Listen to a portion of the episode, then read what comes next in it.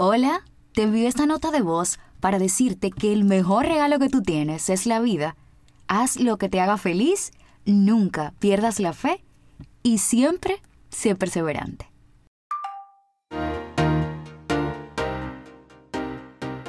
Soy Pamela Besup y esto es Mi Nota de Voz. Bienvenidos a otra nota de voz que se convirtió en podcast. No sé si te pasa, pero cuando se me presentan situaciones incómodas con otras personas o debo lidiar con actitudes o formas de ser muy diferentes a la mía, siempre me digo, Pamela, recuerda que cada quien es diferente. Trata de aprender y aplicar lo que te sume de las personas y lo que no, pues descártalo. Con esto no quiero que pienses que debes aguantar todo lo que te hagan y te digan sin defenderte o reprimir tus opiniones o, emociones. No, claro que no. No se trata de eso. Es ser sabios para saber cómo, cuándo actuar y con quién vale la pena hacerlo. Señores, el tema de la diversidad es tan amplio porque abarca la diversidad cultural, de género, racial, las cuales debemos respetar y abrazar. Sin embargo, me voy a referir en esta ocasión a la diversidad individualista, esa que nos hace únicos, que tiene que ver con nuestra personalidad.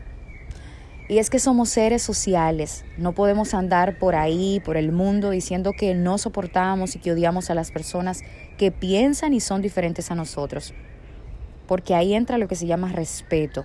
Yo sé que muchas veces es difícil, lo sé, muy difícil de tolerar a, esas personas que drenan tu energía, que solo aportan críticas destructivas, que a veces uno piensa que actúan para dañar y no para aportar. Entonces tú me dirás, pero esas personas se evitan. Cada quien es libre de elegir su círculo de amigos. Pero en el trabajo, en la escuela, en la familia, no se elige. Entonces ahí es que debemos lidiar con esas personas. Estás en lo cierto. Podemos elegir nuestro círculo de amigos. Pero en esos lugares que te acabo de mencionar, no hay forma de elegirlo.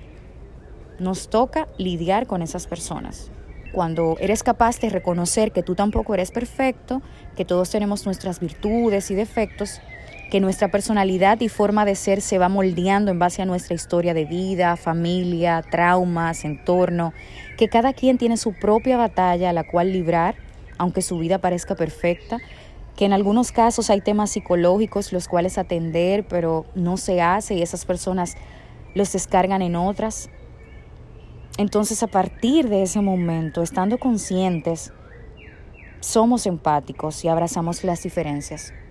Nos convertimos en personas más tolerantes, dejamos pasar situaciones que quizás no sean tan relevantes y tratamos de ayudar a los demás, aunque sea con una palabra que le aporte valor a su vida y les motive a seguir adelante.